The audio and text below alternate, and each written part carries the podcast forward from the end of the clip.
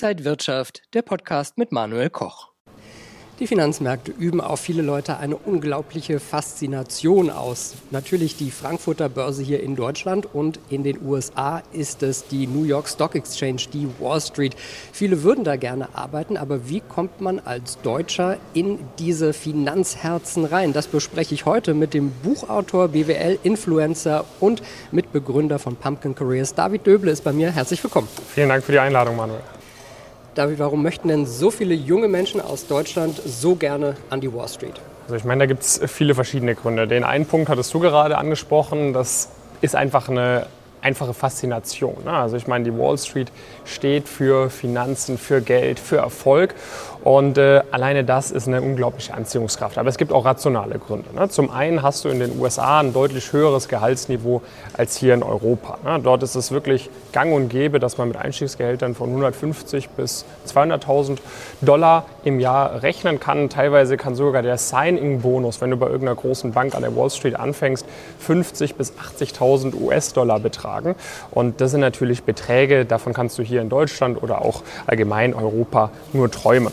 Der zweite rationale Grund ist, dass in den USA kulturell beim Karrieremachen harte Arbeit und vor allem Leistung deutlich schneller belohnt wird. Das heißt, wer wirklich bereit ist, hart zu arbeiten und auch entsprechende Leistungen abliefert, kann deutlich schneller nach ganz oben kommen. Und natürlich gibt es durchaus auch steuerliche Gründe. Das heißt, wer rein auf den rationalen finanziellen Aspekt schaut und bereit ist, für einige Jahre hart zu arbeiten, äh, da kann es sich definitiv auch lohnen, seine Karriere an der Wall Street zu beginnen. Und man muss nicht nur rein äh, von dieser Faszination ausgehen. Plus es gibt auch deutlich mehr verschiedene Möglichkeiten in der Finanzbranche. In Deutschland oder allgemein Europa sind wir ja recht reguliert äh, was das ganze Thema angeht. Und an der Wall Street in New York, da gibt es noch deutlich mehr verschiedene Asset Manager, Hedgefonds und, und, und. Das heißt, wenn man sich allgemein für die Finanzindustrie interessiert, findet man dort einfach viel mehr Arbeitsmöglichkeiten. Ich habe ja als Journalist drei Jahre an der Wall Street in der New York Stock Exchange gearbeitet und da jeden Tag berichtet. Das war ein, wirklich ein spannendes Umfeld. Aber ich muss auch sagen, der Konkurrenzkampf war hart.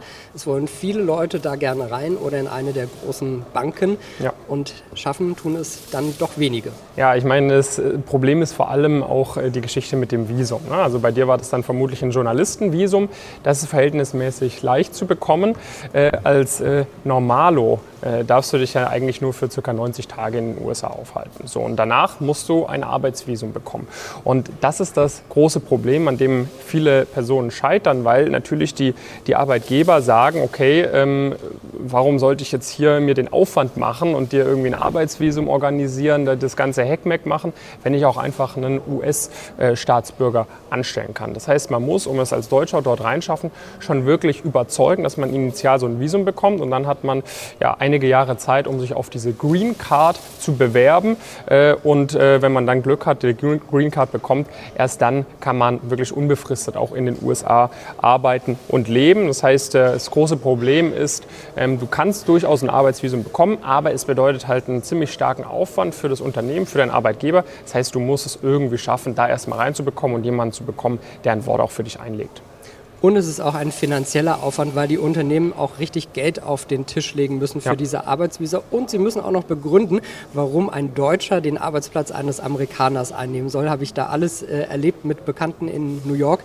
Aber wenn man das geschafft hat, dann ist man auch einen ganzen Schritt weiter. Ja. Wie findet man denn vielleicht einen Arbeitgeber in den USA? Also die Möglichkeit, die also die Möglichkeit, die ich eigentlich am häufigsten sehe, ist, dass Leute initial erstmal in Deutschland oder in Europa anfangen bei einem Arbeitgeber, den dann von sich überzeugen und dann dort in die USA versetzt werden nach einigen Jahren in der Karriere, um beispielsweise ein neues Projekt äh, dort zu leiten, um eine neue Niederlassung zu eröffnen oder um einfach mal dort diese Arbeitserfahrung sozusagen als Belohnung sammeln zu dürfen. Das heißt, dann hast du in Deutschland schon mal einen großen Konzern beispielsweise, den du überzeugt hast und der sagt, okay, ich äh, nehme diese ganzen Mühen auf mich, um dich jetzt in die USA zu schicken, weil das ist es mir einfach wert. Das ist der erste Punkt.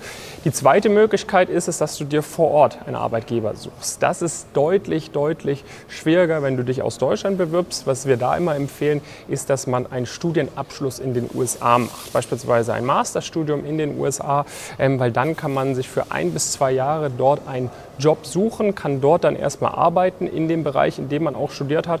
Und wenn man dann diesen Arbeitgeber von sich überzeugt hat, dann wird das mit dem Visum deutlich leichter auch klappen. Hast du denn Tipps, wie man in, den, in die USA versetzt werden könnte? Ja, also Tipp Nummer eins ist natürlich erstmal die passende Auswahl vom Unternehmen. Ne? Also ich sag mal, wenn man jetzt bei einem äh, deutschen äh, Betrieb anfängt, der wirklich absolut gar, gar keine Schnittpunkte mit den USA hat, dann ist es natürlich nicht so naheliegend, dass man eines Tages in die USA versetzt wird, wie wenn man beispielsweise bei einem großen Konzern arbeitet, wo man weiß, die haben auch viele Werke, viele Niederlassungen beispielsweise in den USA. Oder mein zweiter Tipp wäre, dass man sich eine eine große amerikanische Firma sucht. Das ist zum Beispiel so, wenn du äh, hier in Deutschland anfängst, bei großen Investmentbanken zu arbeiten, dort richtig gut unterwegs bist und diese Investmentbanken natürlich auch an der Wall Street sitzen, dann ist es durchaus möglich, dass man sich quasi dann an die Wall Street versetzen lässt. Und dann ist natürlich wichtig, dass man das möglichst früh kommuniziert, dass man seinen Vorgesetzten sagt, hey, ich habe Lust auf internationale Erfahrung, ich habe Lust auf eine Karriere in den USA, sodass, wenn es irgendwann mal zur Debatte steht, ob man irgendwen in die USA schickt für XY, dass man dann ganz oben auf der Liste auftaucht und dass man natürlich auch Gas gibt. Jetzt in Deutschland schon versucht, die äh, Arbeitgeber oder seine Chefs von sich zu überzeugen. Und äh, so ist es durchaus planbar. Es ist natürlich ein langer Weg, aber es ist auf jeden Fall ein möglicher Weg.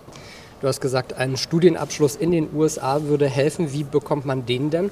Also da ist es so, dass es äh, deutlich, deutlich leichter ist, einen Masterplatz zu bekommen als einen Bachelorplatz. Ne? Also sage ich mal, Pi mal Daumen sagt man sogar, es ist circa zehnmal leichter, äh, in ein Masterprogramm zu kommen. Und da kann man sich tatsächlich auch zutrauen, auch an diesen sehr renommierten Ivy League-Universitäten einen Platz zu bekommen. Das denkt man meistens irgendwie als Deutscher, das ist ja vollkommen unmöglich. Aber äh, de facto äh, ist es deutlich machbarer, als man denkt und man darf sich da auch gar nicht so stark von diesen hohen Studiengebühren abschrecken lassen. Ne? Also ich meine, wir aus Deutschland sind es ja gewöhnt, typischerweise an den Unis so gut wie gar nichts zu zahlen oder auch bei den privaten Unis zahlt man vielleicht 20.000, 30.000 Euro für ein Masterprogramm. In den USA bist du dann schon eher in äh, einem Bereich 80.000 bis 100.000, vielleicht sogar auch mal 150.000 für ein Masterprogramm oder für ein MBA-Programm.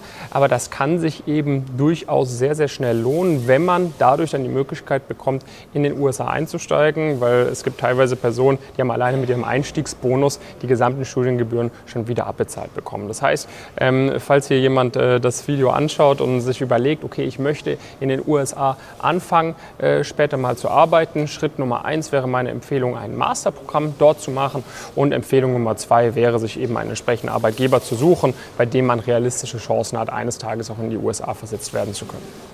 Und mein Tipp ist noch an den Träumen arbeiten. Ich wollte auch immer nach New York und das hat dann geklappt. Und manchmal muss man vielleicht auch ein paar Umwege gehen und es dauert ein paar Jahre, aber es ist umso schöner, wenn es dann klappt.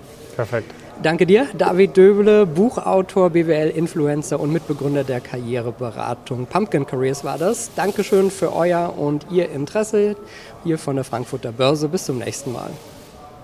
Und wenn euch diese Sendung gefallen hat, dann abonniert gerne den Podcast von Inside Wirtschaft und gebt uns ein Like.